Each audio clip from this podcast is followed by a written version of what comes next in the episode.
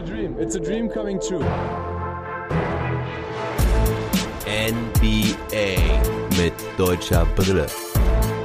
Von und mit dem einzig wahren Philly Fiddler. Long Monday, Woche 6. Ja, Leute, ich bin wieder da. Ihr habt es vielleicht bei Instagram, Facebook oder Twitter mitbekommen, warum ich am Samstag aussetzen musste. Da war ja eigentlich ein Trash Talk Table mit Knack Attack geplant. Den hätte ich auch wirklich gerne gemacht, doch ich hatte euch versäumt zu erzählen, dass ich am Freitag eine kleine Zahn-OP hatte. Mir musste ein Backenzahn entfernt werden. Das war auch gar nicht so weiter tragisch, doch schon ganz schön tragisch, schmerzhaft und ja, auf gut Deutsch gesagt ziemlich beschissen, war, dass die Wunde am Freitagabend dann wieder aufgegangen ist und ich noch zum Notdienst musste und mir wieder eine Spritze reingejagt wurde und eine Zahnärztin, die das normalerweise nicht macht, mir dann noch die Fleischwunde in dem Loch zunähen musste. Holla die Waldfee, das war überhaupt nicht schön. Das hat gepocht und wehgetan und dann musste ich wirklich sehr, sehr, sehr viel kühlen. Es ist sehr angeschwollen und ja, dann musste ich mich wirklich schonen. Und ich entschuldige mich auch jetzt schon, wenn ich ein bisschen sabber in der Zwischenzeit und ein bisschen nuschel. Mache ich ja sowieso auch gerne, aber heute vielleicht umso mehr, denn ich habe leider eine leicht erhöhte Speichelproduktion.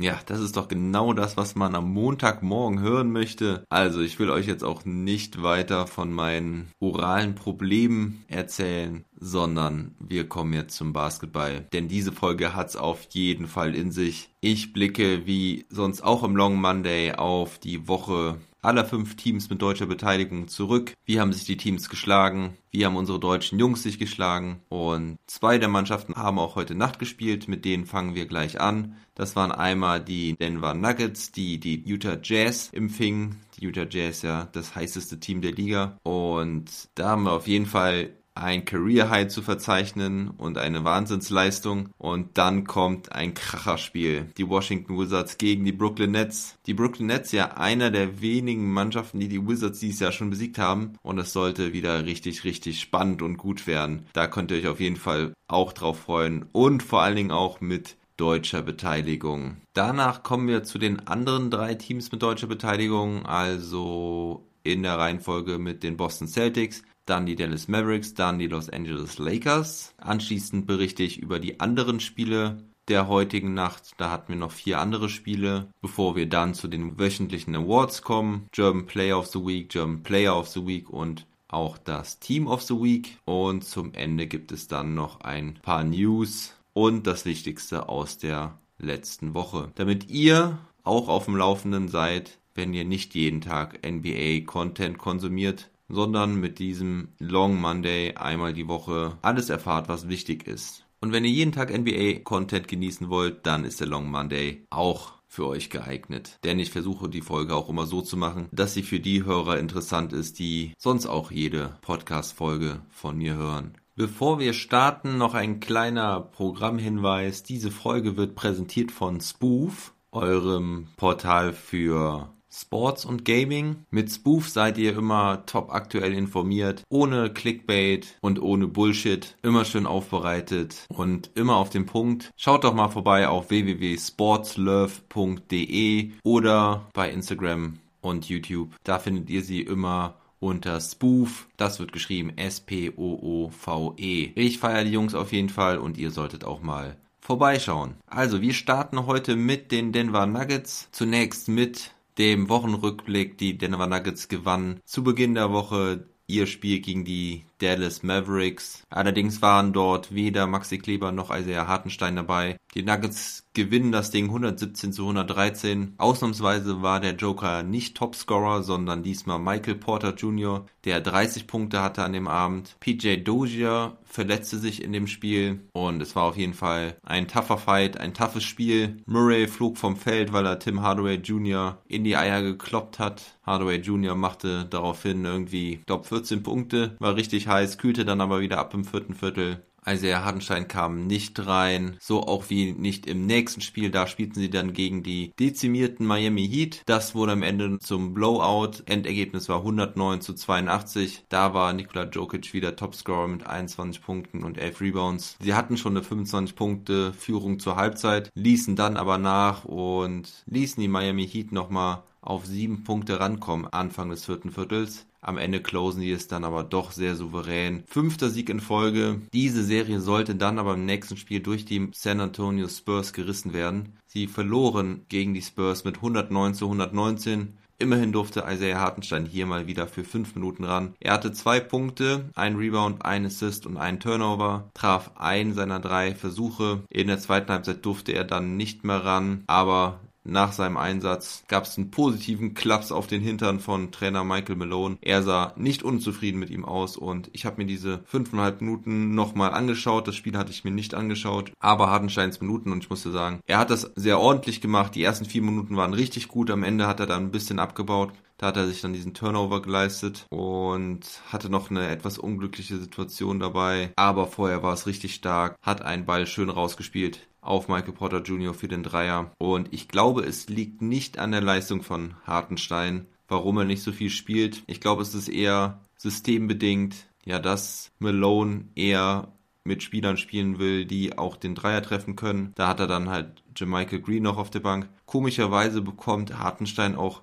sehr wenig beziehungsweise gar keine Garbage-Time-Minuten. Da darf dann immer Sieg Naji auflaufen. Könnte auch ein Hinweis darauf sein, dass er da das System laufen will mit einem werfenden Fünfer. In dem Spiel gegen die Spurs hatte Jokic auf jeden Fall auch wieder ein starkes Double-Double, er mit 35 Punkten und 10 Rebounds, aber DeMar DeRozan ebenfalls mit Double-Double. Er hatte 30 Punkte und 10 Assists bei nur einem Turnover und 11 getroffenen Würfen bei 14 Versuchen. Dennoch die Nuggets gut in Form, haben den schlechten Saisonstart gut verarbeitet und heute sollten die Utah Jazz kommen, die, wie schon eben angedeutet, elf Siege in Folge abgerissen haben, zuletzt mit zwei Siegen gegen die Dallas Mavericks. Und auch das erste Aufeinandertreffen dieser beiden Mannschaften gewann die Jazz diese Saison ja das war, glaube ich, gerade erst mal vor zwei oder drei Wochen. Die Utah Jazz heute mit Mike Conley, Donovan Mitchell, Royce O'Neal, Bogdanovic und Rudy Gobert in der Starting Five. Und die Nuggets starteten mit ihrer gestandenen Starting Five von Murray Harris, Barton, Millsap und Jokic. PJ Dozier war immer noch verletzt, sonst aber alle an Bord. Und der Joker sollte direkt loslegen wie die Feuerwehr. Er und die Nuggets treffen einfach alles in diesem ersten Viertel. Jokic macht 22 Punkte allein im ersten Viertel. Das ist das Career High jemals in einem Viertel für ihn. So viel hatte er noch nie. Er trifft alle seine drei Dreier. Die Nuggets treffen auch alle ihre Dreier. Und zwar waren das acht an der Zahl. Die treffen 16 aus 20 aus dem Feld. Sie haben ein 187er Offensive Rating in dem ersten Viertel. Season High 43 Punkte im ersten Viertel. Also so viel hatten sie auch in noch gar keinem Viertel diese Saison. 43 zu 29 nach dem ersten. Das war richtig bockstark. Also die Utah Jazz spielten gar nicht so schlecht. Aber die Nuggets fackelten einfach ein Feuerwerk ab, welches im zweiten Viertel auch ähnlich weiterging. Gary Harris verletzte sich wohl im ersten Viertel, er kam nicht mehr zurück, spielte auch das ganze Spiel nicht mehr, war aber auch schon vor dem Spiel ein bisschen fraglich, deswegen hat er da vielleicht eine Verletzung schon mit reingeschleppt. Jokic saß lange im zweiten Viertel und machte dann wie schon angedeutet, genauso weiter wie im ersten Viertel. Er trifft noch ein Dreier, einige Punkte macht er noch unterm Korb. Gobert versuchte ihn, ihn nun mit mehr Aggressivität zu stoppen, aber das endete meist nur mit Fouls. Gobert da einfach zu langsam für ihn, obwohl Jokic ja schon nicht der schnellste ist. Aber der Joker dominiert ihn ganz schön. Gobert sieht wirklich aus wie ein G-League-Spieler, kommt heute auch gar nicht richtig in Fahrt. Und bei Utah läuft es eigentlich nur so richtig bei Bojan Bogdanovic, der 17 Punkte schon zur Halbzeit hat. Die Nuggets spielen nicht nur gute Offense, sondern spielen auch ziemlich gute Defense, muss man sagen. Zur Halbzeit steht es 79 zu 54. Die Nuggets mit 15 erfolgreichen Dreiern bei 17 Versuchen. Und im dritten Viertel läuft es auch erstmal so weiter. Die Nuggets zwischenzeitlich mit 28 Punkten Führung, doch dann werden die Jazz besser. Sixth Man of the Year Kandidat Jordan Clarkson läuft heiß. Offense der Nuggets klickt nicht mehr. Der Joker wird immer wieder gedoppelt, die anderen treffen nicht. Das kennen wir, das Problem. Der Abstand schrumpft auf 8 Punkte und dann kommt ein kleiner Mann rein, der mal wieder zum Gamechanger wird. Faku Campazzo. Erst trifft er den offenen Dreier, dann bringt er mit seiner aggressiven Defense wieder Energie in dieses Nuggets-Team. Er stachelt andere dazu an, auch richtig gute Defense zu spielen. Jermichael Green trifft jetzt, nachdem er in Halbzeit 1-0 Punkte hatte. Und so können die Nuggets wieder davonziehen. Zum Schluss sehen die Nuggets dann noch zu, dass der Joker noch ein paar Punkte machen kann. Und am Ende erreicht er tatsächlich auch noch sein Career High von 47 Punkten. Also er matcht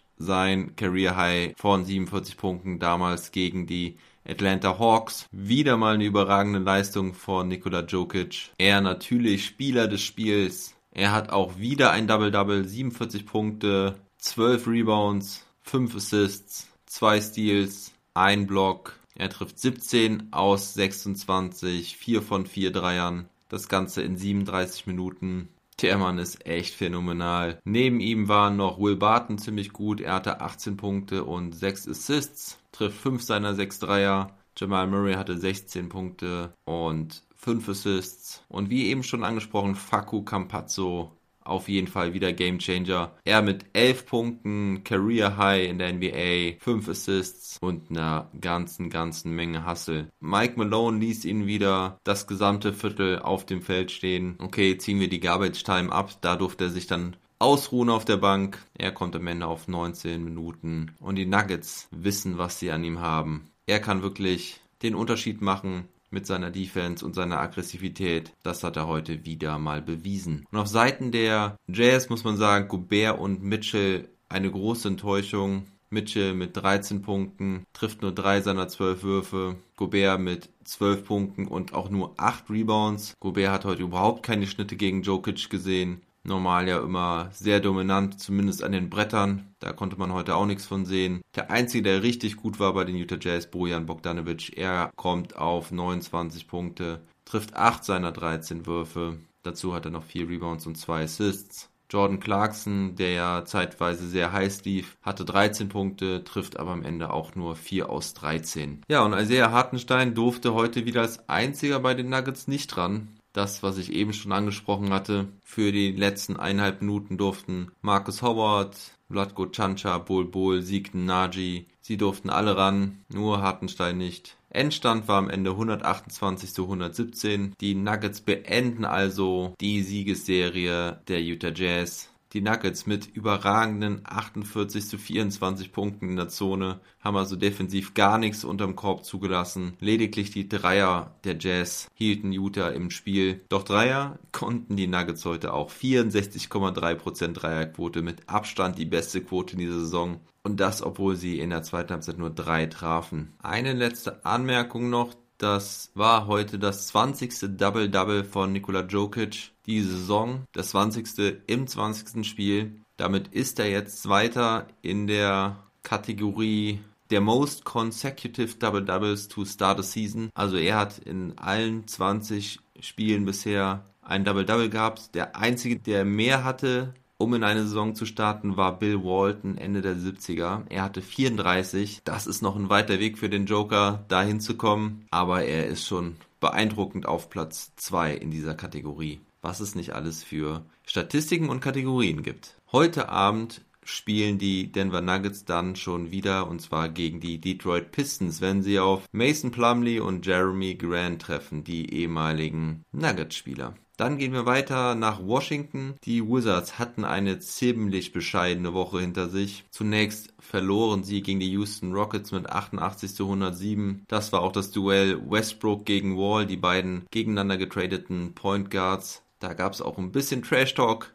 an diesem Tag. Doch die Wizards sollten relativ chancenlos bleiben. Wall mit einer starken Leistung und 24 Punkten und 5 Assists. Westbrook hingegen zwar mit 19 Punkten, 11 Rebounds und 7 Assists, aber auch mit 6 Turnovern und einer Menge fragwürdiger Entscheidungen. Das Duell ging auf jeden Fall an Wall. Beal hatte mal wieder 33 Punkte, eine starke Leistung, aber vom Team der Wizards war das insgesamt viel zu wenig. Sehr kopfloses Auftreten. Isaac Bonga startete, das war sehr erfreulich, aber er hatte kein gutes Spiel. Er traf keinen seiner drei Versuche, sonst auch sehr unauffällig, obwohl er sehr viel spielte konnte seine Chance also nicht nutzen. Er startete auch das nächste Spiel. Das war gegen die New Orleans Pelicans und das Spiel sollte ähnlich verlaufen, nur dass Beal jetzt sogar 47 Punkte auflegte, 6 Assists hatte und es trotzdem nicht reichte. 106 zu 124 die Niederlage gegen die Pelicans und damit hat Beal schon das zehnte Spiel in Folge verloren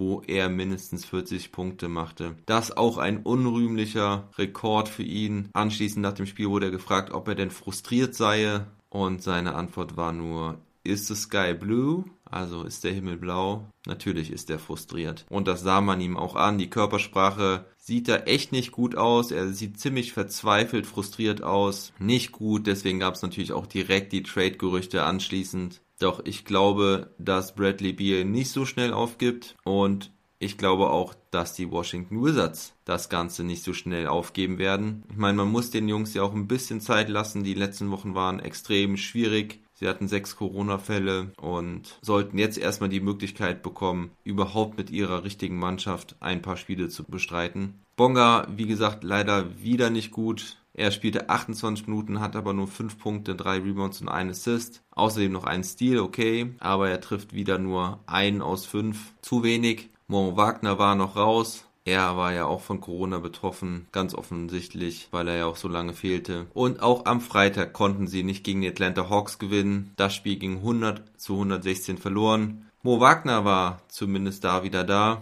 Bonga flog aus der Starting Five, weil auch Hachimura wieder da war. Jerome Robinson war der nächste Starter, weil auch noch Afdia fehlte. Bonga kam von der Bank, spielte 14 Minuten. Er hatte drei Rebounds und einen Assist, nahm keinen Wurf. Mo Wagner, ähnliches Deadline, er mit 0 Punkten und 4 Rebounds in 10 Minuten. Immerhin hatte er ein positives Plus-Minus-Rating von plus 5. Biel in diesem Spiel nur in Anführungsstrichen mit 26 Punkten, traf keinen seiner 8 Dreierversuche. Westbrook hatte auch 26 Punkte, er am Ende mit dem zweiten Technical rausgeflogen. Diesmal war es Rajon Rondo, der ihn ein bisschen angestibbelt hat und für die Ejection gesorgt hat. Ja, sonst war auch kein Wizard richtig gut. Auf Seiten der Hawks war Trey Young mal wieder bester Mann, er mit 41 Punkten. Und so hatten die Wizards jetzt vier Niederlagen in Folge nach dem Corona-Break und jetzt sollten die Brooklyn Nets auch noch nach Washington kommen.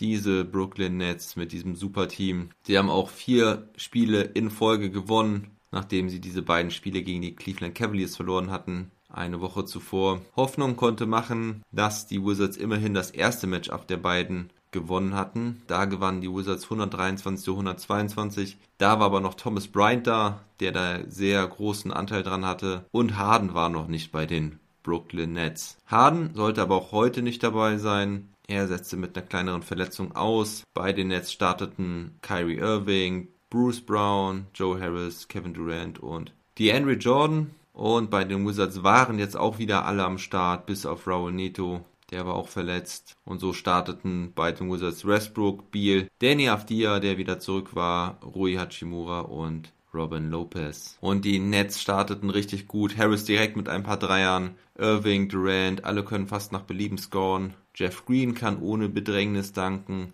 Biel ist kurz vorm Ausrasten. Er kocht, er pfeffert den Ball nach diesem Dank mit voller Wucht gegen die Korbanlage. Das gibt normal auch ein Technical, da hat er Glück. Schon 13 zu 31. Scott Brooks nimmt schon sein drittes Timeout nach 9 Minuten. Bradley Beal hatte da noch nicht einen Wurf nehmen können. Das Spiel ging irgendwie an ihm vorbei. Ich weiß aber nicht, ob die Wizards vielleicht sich vorgenommen haben, das Scoring so ein bisschen zu verteilen. Leider hat das nur nicht geklappt. Mit deutscher Brille allerdings sehr erfreulich, dass Mo Wagner schon sehr früh reinkommt und immerhin wird es dann etwas besser. Westbrook macht zwei Dreier, Bertans macht noch einen Dreier aus vollen Lauf mit der Sirene. Das ist sein erster nach der Corona-Pause. Er hatte richtig Probleme bislang. 28 zu 38 nach dem ersten Viertel. Und Mo hat jetzt mal Platz, wird angespielt. Der Dank wird leider durch Reggie Perry verhindert. Dafür gibt es aber Freiwürfe. Er macht einen. Jetzt Pick and Roll mit Westbrook. Es gibt den Switch Mo wird bedient unterm Korb und macht die Easy Points gegen den kleinen Landry Shamet. Dann nächste Aktion, der Stil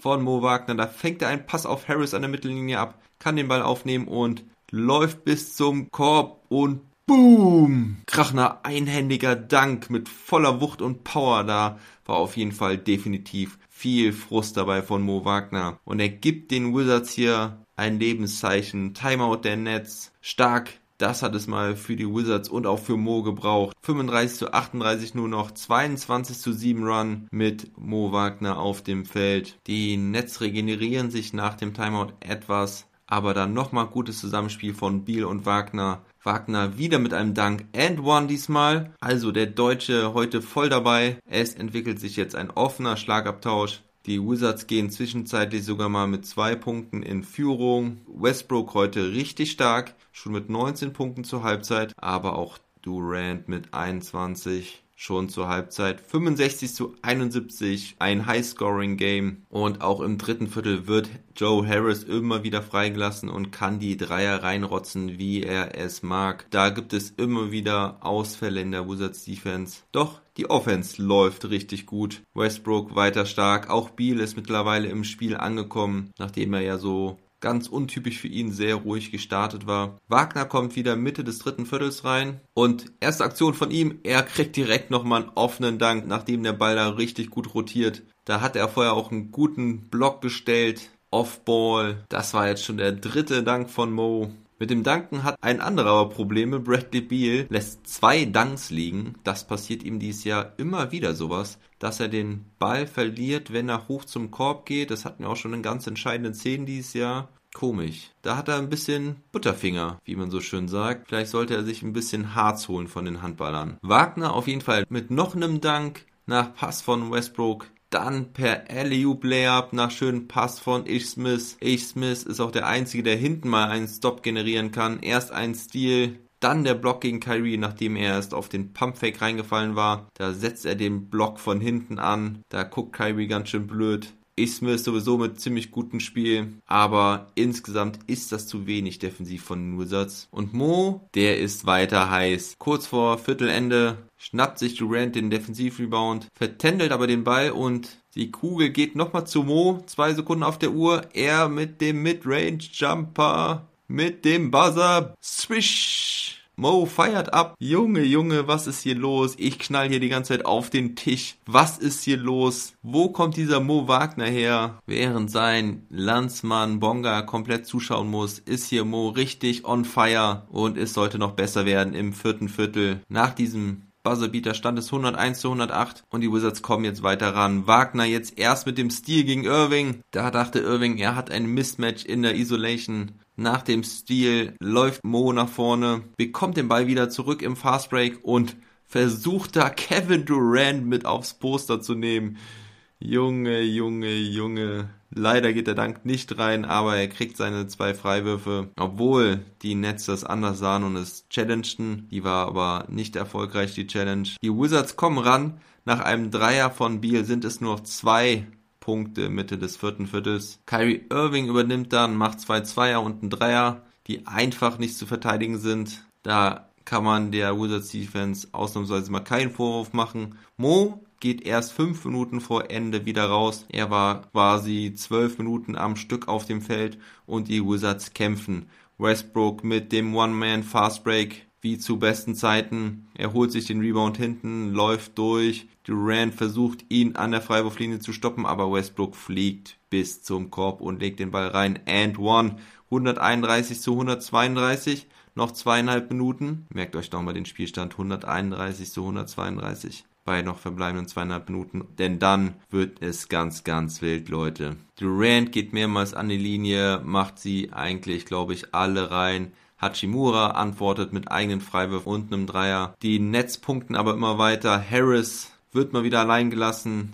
Er auch eiskalt von der Dreierlinie. Er hatte ein Career High 8 Dreier. Irving mit einem Pull-up und so steht's 23 Sekunden vor Schluss 141 zu 143 für die Brooklyn Nets. Green geht an die Freiwurflinie, er verwirft ein. Westbrook verwirft vorne den Dreier. Jetzt geht Kyrie Irving an die Linie. Er macht natürlich beide rein. Hat die Saison erst drei Freiwürfe verworfen. 141 zu 146 bei noch 12 Sekunden. Die Wizards haben kein Timeout mehr, das müsste es eigentlich gewesen sein. Beal nimmt den Ball auf, wirft den schnellen Dreier mit Browns Hand im Gesicht rein. Joe Harris will den Ball schnell einwerfen, will ihn schnell zu Durant geben, damit er die Freiwürfe reinmachen kann. Der aber mit einem Richtungswechsel, Harris guckt nicht richtig hin. Matthews holt den Stil, rettet den Ball ganz stark und passt ihn direkt zu Westbrook. Der macht ihn rein, den Dreier. Unfassbar. Das erste Mal in meinem Leben, dass ich einen Dreier von Russell Westbrook abfeier unfassbar. Innerhalb von sieben Sekunden machen die Wizards sechs Punkte. Riesenfehler der Nets. Sie hatten auch noch zwei Timeouts und dann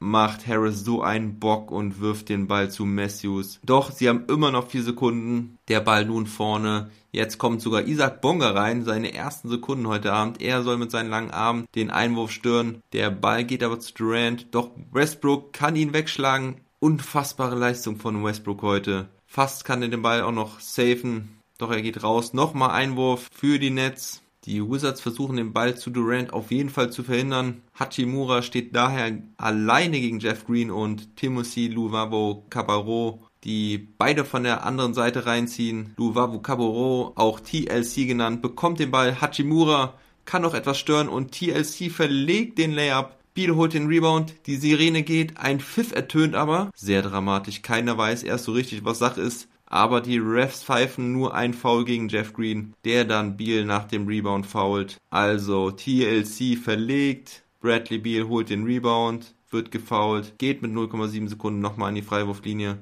Die Nets haben kein Timeout mehr. Beal mit zwei Freiwürfen, trifft den ersten, will den zweiten noch verwerfen, der kullert aber rein. So bekommen die Nets nochmal eine Chance. Der Ball geht nach vorne zu Durant. Er kann ihn fangen und abfeuern, aber nicht rechtzeitig und reingegangen wäre auch nicht mehr. Aber was für ein Spiel. Also echt Wahnsinn. Die Wizards gewinnen am Ende 149 zu 146. Ein verrücktes Spiel. Also vielleicht das geilste Spiel der Saison. Auch wenn das Spiel hier viel zu viel Sendezeit einnimmt. Das muss einfach sein, denn diese Emotionen aus der Nacht muss ich euch auf jeden Fall transportieren. Keine Sau ist wach in Deutschland, nur ich twitter, was bei den Wizards abgeht. Geile, geile Nummer. Kommen wir zu den Stats. Natürlich gibt's ja bei so einem 149, 146 auch ganz krasse Zahlen. Spieler des Spiels ist Russell Westbrook mit 41 Punkten, 10 Rebounds, 8 Assists zwei Steals, ein Block, nur drei Turnover, also richtig, richtig gute Leistung von ihm. Er trifft 16 seiner 28 Würfe, vier von sieben Dreiern. Er sagte nach dem Spiel auch, dass er endlich wieder fit ist, sich endlich wieder gesund fühlt, dass das auch der Grund ist, warum er dieses und auch letztes Spiel schon so eine gute Leistung gezeigt hat. Bradley Beal mit 37 Punkten, also die beiden kommen zusammen auf 78. Beal noch mit 6 Rebounds und 4 Assists trifft 13 seiner 23 Würfe. Und drittbester Scorer bei den Wizards ist Mo Wagner. Er hat 17 Punkte, 5 Rebounds, 2 Assists, 2 Steals, kein Turnover, nur 3 Fouls. Das Ganze in 20,5 Minuten. Er trifft 7 seiner 8 Würfe, hat ein Plus-Minus-Rating von plus 11. Also Mo Wagner spielt sich mit dieser Leistung garantiert wieder fester in die Rotation rein. Alex Lan hat heute nur 4 Minuten bekommen. Den sollte er jetzt in der Rotation wieder überholt haben. Wer noch stark war, war E. Smith mit 13 Punkten und 7 Assists und einem Plus-Minus-Rating von plus 24. Er auch immer wieder mit guten Aktionen in der Defense, hatte auch zwei Steals und einen Block. Und Isaac Bonga, ja, vier Sekunden gespielt, da steht überall eine 0, nur im Plus-Minus-Rating steht eine Plus 2. Immerhin auch schön zu sehen, dass Scott Brooks ihn da auch noch einsetzt. Im Gegensatz zu vier anderen Spielern, die heute gar nicht gespielt haben. Das waren nämlich Troy Brown Jr., Anthony Gill, Jerome Robinson und Cassius Winston. Ja, und bei den Nets gab es auch vier Spieler mit mehr als 20 Punkten. Durant hatte 37 Punkte und 7 Rebounds, sowie auch 6 Assists, 2 Steals und 1 Block. Er trifft 11 aus 19. Joe Harris hatte 30 Punkte und 5 Assists. Er mit 8 aus 13 Dreierversuchen. Kyrie Irving hatte 26 Punkte und 8 Assists. Jeff Green war auch noch richtig stark. Er hatte 23 Punkte und 7 Rebounds. Trifft wieder sehr stark von der Dreierlinie, 4 von 5. Und welche Zahl auf jeden Fall auch noch sehr beeindruckend ist, ist die Zahl der Points in the Paint. Da haben die Washington Wizards nämlich 72 Punkte. Die Brooklyn Nets nur 34. Und das ist auch der Grund, warum die Wizards das Spiel gewinnen, weil sie unterm Korb unstoppable waren. Vor allen Dingen Bradley Beal und Russell Westbrook, die da immer gefährlich zum Korb gezogen sind, aber auch Mo Wagner, der 12 Punkte von diesen 72 hat. So schaffen die Wizards es auch, trotz Dreierquote von 30,8% das Spiel zu gewinnen. Davis Bertans hatte allein neun verworfene Dreier. Er trifft drei aus zwölf. Aber egal. Das Ding ist gewonnen. Der zweite Sieg gegen die Nets die Saison eingetütet. Und das kann wirklich ein Gamechanger sein. Dennoch müssen die Wizards bessere Defense spielen, weil sie werden nicht jedes Spiel 149 Punkte machen. Und Bertans muss seine Dreier treffen. Aber nochmal, sehr erfreulich für die Wizards, sehr erfreulich für Mo Wagner. Er hat gezeigt, dass er dem Team helfen kann. Westbrook scheint auch jetzt der zu sein, den wir vor gut einem Jahr in Houston gesehen haben, als er so richtig, richtig stark war. Wer weiß, vielleicht werde ich ja noch zum Westbrook-Fanboy nachdem ich schon zum LeBron-Fanboy geworden bin, laut dem Age. So, genug abgefeiert. Am Dienstag geht's gegen Portland. Da bin ich gespannt, ob die Wizards noch einen nachlegen können. Kommen wir jetzt zu den Wochenzusammenfassungen der anderen Teams mit deutscher Beteiligung. Wir fangen an mit den Boston Celtics. Die gewannen zunächst gegen die Chicago Bulls mit 119 zu 103. Daniel Theiss hatte da ein richtig, richtig gutes Spiel. Er wieder in der Starting Five, diesmal neben Tristan Thompson und das war auch das erste Spiel, was mit beiden so richtig gut funktionierte. Thompson holte die Rebounds, hatte 10 Rebounds und Thais mit 19 Punkten, 3 Rebounds, 3 Assists, 3 Steals und 3 Blocks. Also defensiv und offensiv richtig gut. Er traf 8 seiner 12 Würfe, spielte 28 Minuten, hatte ein Plus-Minus-Rating von plus 21. Er traf vorne in allen möglichen Varianten. Dreier, Dunks, Layups, Midrange Jumper, Floater. Das komplette Portfolio ruft er ab. Thais wieder mit Selbstbewusstsein und richtig guter Leistung. So wollen wir das Ganze doch sehen. Es folgte eine Niederlage gegen die Spurs. Da verloren sie 106 zu 110. In dem Spiel setzte Trainer Brad Stevens mehr auf Thompson. Thais spielte an dem Abend nur 12 Minuten, aber auch Thompson konnte die Spurs nicht stoppen. Gerade in der Zone waren sie überragend und trafen hocheffizient. Da ging fast gar nichts daneben. Thais in seinen zwölf Minuten nur fünf Punkte und ein Rebound, traf immerhin vorne sehr effizient. Zwei von drei, hatte auch zwei wichtige Punkte kurz vor Ende. Doch die Celtics können Aldridge und die Rosen nicht stoppen. Ja, wie ich eben schon meinte, konnten eigentlich niemanden so richtig stoppen unterm Korb. Die Spurs mit überragender Zweierquote von über 70 Prozent. Da half es auch nicht, dass Tatum und Brown wieder gemeinsam 49 Punkte auflegten. Und dann sollte es am Samstag noch ein Highlight geben. Die Celtics empfingen die LA Lakers. Daniel Theiss gegen Dennis Schröder. Und Thais sollte gerade am Anfang richtig im Fokus stehen, hatte 10 Punkte im ersten Viertel, war immer derjenige, den die Lakers nicht ganz so ernst deckten. Sie konzentrierten sich verständlicherweise auf Tatum und Brown und Thais war der Nutznießer. Doch Dennis sollte das bessere Ende für sich behalten. Schröder macht die letzten Punkte für die Lakers, indem er an Daniel Theiss vorbeizieht. Da hat er das Mismatch gesucht und auch gefunden. Theiss fault ihn bei der Aktion auch, schickt Dennis an die Linie. Und so können die Lakers am Ende knapp mit 96 zu 95 gewinnen. Thais hatte 14 Punkte, 7 Rebounds, 1 Assist, 1 Steal, 1 Block, traf 5 seiner 11 Würfe, aber vor allem auch zwei seiner drei Dreierversuche. Er spielte 34,5 Minuten, spielte wieder von Anfang an neben Brown, Tatum, Walker und Smart. Das jetzt wahrscheinlich die Starting Five, die wir zukünftig häufiger sehen werden. Robert Williams spielte auch teilweise gemeinsam mit Daniel Theiss. Robert Williams auch stark mit 10 Punkten und 7 Rebounds. Traf alle seine 5 Wurfversuche und Tristan Thompson fiel in dem Spiel ein bisschen ab. Er nur mit einem Punkt und fünf Rebounds in 14 Minuten. Kemba Walker traf leider miserabel nur einen aus zwölf. Äh, mit Thais auf dem Feld lief es eigentlich ganz gut. Sein Plus-Minus-Rating lag auch bei plus 8 und ich habe mir das Spiel in der Wiederholung angeguckt. Hat auf jeden Fall Spaß gemacht. Thais immer wieder im Fokus und wir können langsam wirklich sagen, wir haben den Thais aus der letzten Saison wieder zurück. Das definitiv sehr erfreulich. Lustiger Fun Fact in diesem Spiel noch, Daniel Theiss und Robert Williams legen sich beide den Ball in den eigenen Korb rein. Beide beim eigenen Rebound-Versuch. Da sahen sie beide wirklich sehr doof bei aus. Ach und eine Verletzung leider noch. Markus Smart hat sich die Wade verletzt. Das sah auch als erst wieder fast so nach einem Achillessehnenriss aus. Glücklicherweise ist ihm das aber erspart geblieben. er fällt nur zwei bis drei Wochen aus. Am Dienstag spielen die Celtics dann gegen die Golden State Warriors. Kommen wir jetzt zu den Dallas Mavericks. Die haben auch eine ganz, ganz schreckliche Woche hinter sich. Die Mavericks verloren zunächst das Spiel gegen die Nuggets, davon hatte ich ja eben schon berichtet. Dann durften sie zweimal gegen die Utah Jazz ran. Wie ihr wahrscheinlich auch schon wisst, gegen diese beiden Spiele auch verloren, denn die Jazz kamen ja heute mit einer Siegesserie von elf Siegen nach Denver. Zunächst verloren die Mavericks gegen die Jazz mit 104 zu 116. Im zweiten Spiel verloren sie dann 101 zu 120. In beiden Spielen hatten die Dallas Mavericks keine Chance. Maxi Kleber war die ganze Woche noch nicht dabei. Er soll heute Abend wieder einsatzbereit sein. Das ist die erfreuliche Nachricht. Dann sind die Mavericks wohl auch das erste Mal die Saison mit dem kompletten Kader am Start. Also alle sollen einsatzbereit sein. Aber nochmal zurück zu den Spielen gegen die Utah Jazz. Im ersten Spiel zerstörten vor allen Dingen Jordan Clarkson und Rudy Gobert die Mavericks. Gobert mit 29 Punkten und 20 Rebounds. Dazu noch drei Steals und drei Blocks. Clarkson mit 31 Punkten von der Bank. Bei den Mavericks eigentlich nur Doncic mit 30 Punkten und Hardaway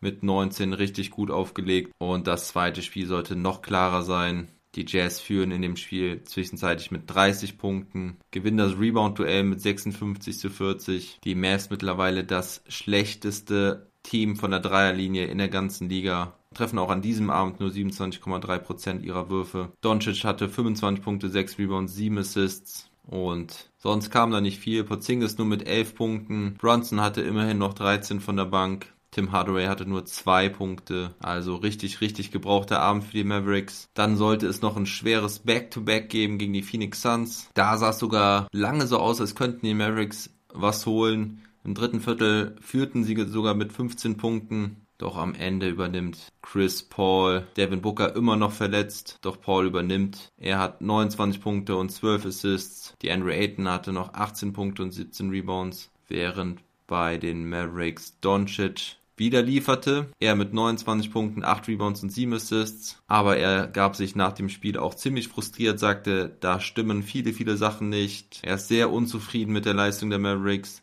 Da muss irgendwas passieren. Keine schönen Worte, die wir da hören müssen aus Doncic's Mund, aber ganz Unrecht hat er sicher nicht. Und es ist gut, dass er das Team auch in die Pflicht nimmt für die nächsten Spiele. Porzingis saß das Spiel aus. Für ihn startete Willie Corley Stein. Er hatte 14 Punkte und 9 Rebounds. Noch einer der besseren Mavericks. Traf auch 7 seiner 8 Würfe. Hardaway Jr. hatte 19 Punkte, aber auch mit bescheidenen Quoten. Und der Rest der Mavericks mit unter 10 Punkten. Josh Richardson hat seinen Dreier auch nicht wiedergefunden. Er geht mit 0 von 3 Dreiern nach Hause. Und so verlieren die Mavericks am Ende 105 zu 111. Ja, und wir können echt gespannt sein, wie die Mavs jetzt antworten werden. Heute geht es nämlich wieder gegen die Suns. Dann hoffentlich, wie gesagt, mit Maxi Kleber. Aber ich denke nicht, dass er der Heißbringer sein kann nach ja, glaube ich, ziemlich genau drei Wochen Abstinenz. Wir haben das schon bei anderen Spielern gesehen, die nicht so gut nach einem Corona-Fall wiederkamen. Aber schauen wir mal. Es ist auf jeden Fall gut zu wissen, dass die Mavericks jetzt wieder vollzählig sind und jetzt hoffentlich das Ruder rumreißen können. Kommen zu guter Letzt zu den LA Lakers. Die gewannen Anfang der Woche erstmal gegen Cleveland Cavaliers mit 115 zu 108. Das war das Homecoming Game von LeBron James. Das erste Mal, dass er nach dem zweiten Verlassen der Cleveland Cavaliers wieder in Cleveland spielte und er sollte eine magische Nacht haben. Er am Ende mit 46 Punkten, 8 Rebounds, 6 Assists, trifft 19 seiner 26 Würfe, 7 von 11 Dreiern.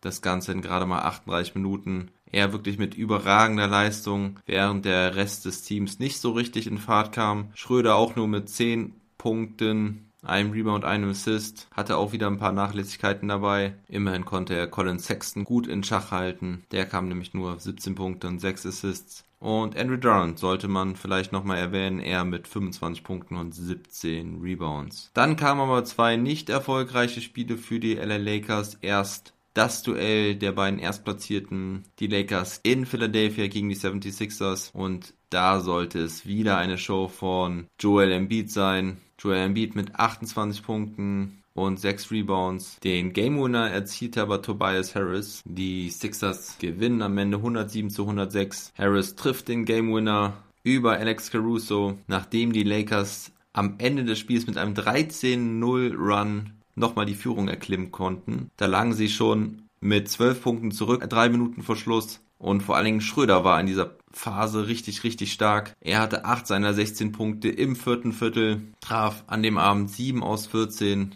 hatte drei Rebounds, drei Assists, kein Turnover. Also richtig gute Leistung von Schröder an diesem Abend. Schade, dass die nicht belohnt wurde. LeBron James zwar mit 34 Punkten, 6 Rebounds und 7 Assists, baute in der zweiten Halbzeit und auch im vierten Viertel aber ab. Und so können die 76ers eine Duftmarke setzen und den Titelverteidiger ärgern. Und einen Tag später sollten dann die Detroit Pistons die Lakers ärgern. Die Pistons, einer der schlechtesten Teams der Liga, gewannen dann einen Tag später mit 107 zu 92. Die Lakers an dem Abend sehr fahrlässig, wirkten auch müde und unkonzentriert. Sie dachten, dass sie das Ding schon irgendwie gewinnen werden. Das Team verließ sich ziemlich auf LeBron James, der richtig, richtig stark startete. Er hatte schon 20 Punkte in der ersten Halbzeit, aber dann nur zwei Punkte in der zweiten. Dennis Schröder auch wieder mit einem schlechten Abend, er nur mit 10 Punkten, 3 Rebounds und 4 Assists. Traf nur zwei seiner acht Würfe. Da sah das in der ersten Halbzeit eigentlich noch ganz gut aus, weil er viele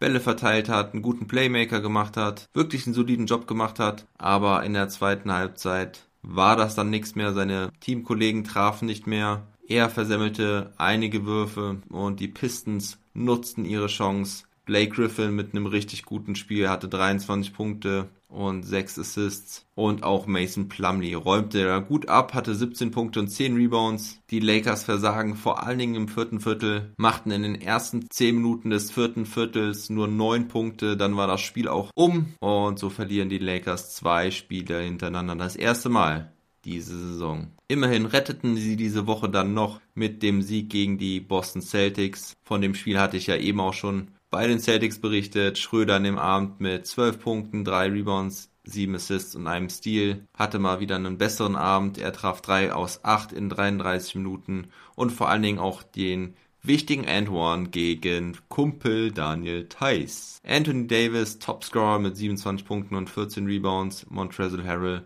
wieder mal mit starken 16 Punkten, 5 Rebounds von der Bank. Und heute Abend dürfen die Lakers dann gegen die Atlanta Hawks ran. By the way, die Los Angeles Lakers gewannen 10 auswärts Spiele in Folge zum Start der Saison. Diese Serie war dann ja leider in Philadelphia gerissen. Das war zumindest trotzdem ein Franchise-Record. So, kommen wir dann zu den restlichen Spielen der heutigen Nacht. Die Los Angeles Clippers gewinnen gegen die New York Knicks mit 129 zu 115. Im Madison Square Garden war Julius Randle wieder gut aufgelegt. Er mit 27 Punkten, 12 Rebounds. RJ Barrett mit 23 Punkten. Rookie Emmanuel Quickly, der mir richtig gut gefällt, mit 25 Punkten. Doch bei den Clippers waren Leonard und George wieder zurück. Kawhi Leonard mit 28 Punkten, George mit 17 Punkten. Reggie Jackson blieb in der Starting Five, weil Beverly noch nicht zur Verfügung stand. Reggie Jackson auch wieder mit 18 Punkten. Und so können die Clippers das Ding am Ende für sich entscheiden.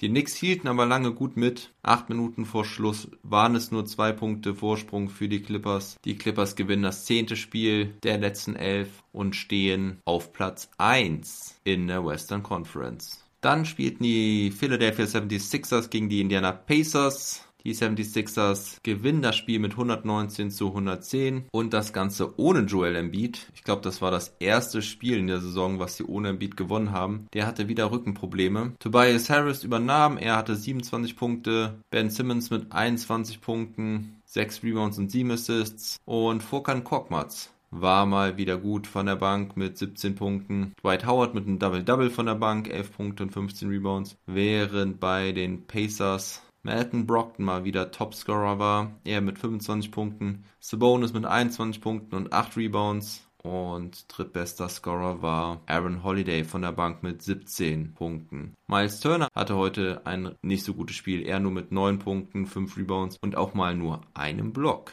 Ausgefault war er am Ende auch. Dann spielten noch die Orlando Magic in Florida, in Tampa Bay bei den Toronto Raptors. Die Raptors nach zuletzt drei Niederlagen in Folge endlich mal wieder siegreich. Pascal Siakam mit 30 Punkten und 10 Rebounds. Aaron Baines mit 8 Punkten und 16 Rebounds. Er hatte schon 10 Rebounds zur Halbzeit. Kyle Lowry kommt noch mit einem Double-Double dazu. Er hatte 12 Punkte und 15 Assists, während bei den Orlando Magic keiner so richtig überragte. Vucevic war mit 15 Punkten und 14 Rebounds, er traf aber nur 5 seiner 18 Würfe. Cole Anthony, der Rookie, mit 16 Punkten und 6 Assists vielleicht noch bester Mann. Endstand war 115 zu 102. Und zu guter Letzt hatten wir noch das Spiel der Cleveland Cavaliers bei den Minnesota Timberwolves. Die Timberwolves gewinnen endlich mal wieder mit 109 zu 104. Malik Beasley hatte 23 Punkte, Anthony Edwards ebenso. Er startete heute und zahlte das Vertrauen direkt zurück. Er traf auch starke 9 aus 15.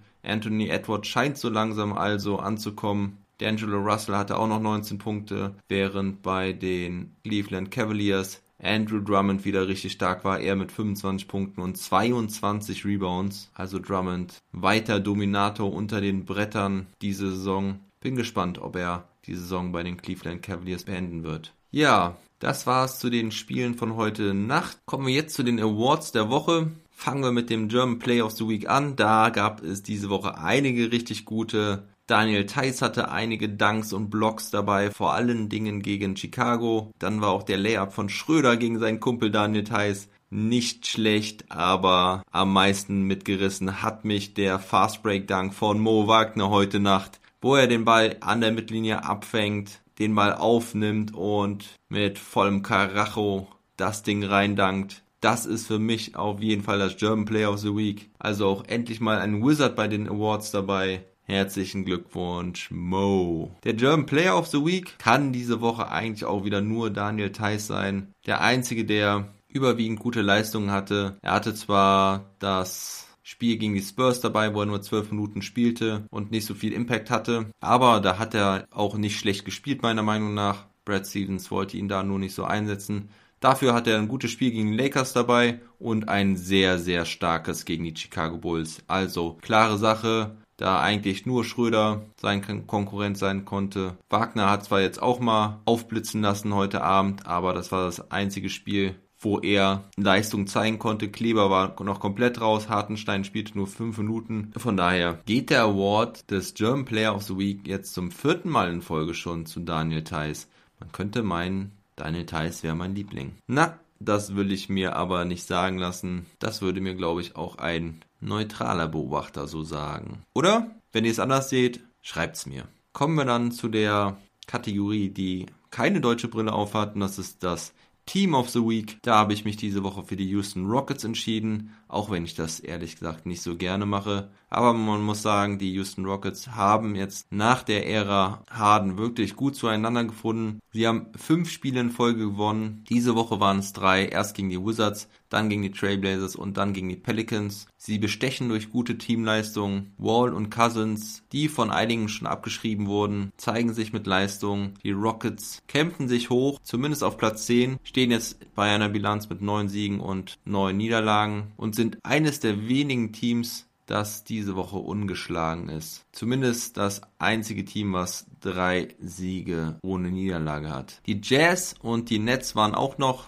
weit oben in der Verlosung dabei, aber mit ihren Niederlagen heute Nacht haben sie sich rausgespielt. Deswegen für mich das Team of the Week die Houston Rockets. So, und kommen wir dann abschließend zu den News der Woche. Nochmal eine kleine Zusammenfassung zur Corona-Situation. Am Donnerstag wurde gemeldet, dass es in den vergangenen sieben Tagen nur einen positiven Corona-Fall gab. Das ist sehr erfreulich. Die NBA hat in der Zwischenzeit auch einige Spielplananpassungen vorgenommen. Das heißt, gerade bei den Teams, wo jetzt viele Spiele ausgefallen waren, wie bei den Celtics und den Wizards, wurde versucht, das ein oder andere Spiel noch in den Kalender einzufügen. Also werden die in den nächsten Wochen quasi noch ein paar Zusatzspiele mit drin haben. Entweder Nachholspiele von den Ausgefallenen oder es wurden Spiele aus der zweiten Saisonhälfte vorgezogen. Aber insgesamt muss man einfach sagen, es ist jetzt erfreulich, dass der Trend jetzt wieder deutlich positiver aussieht.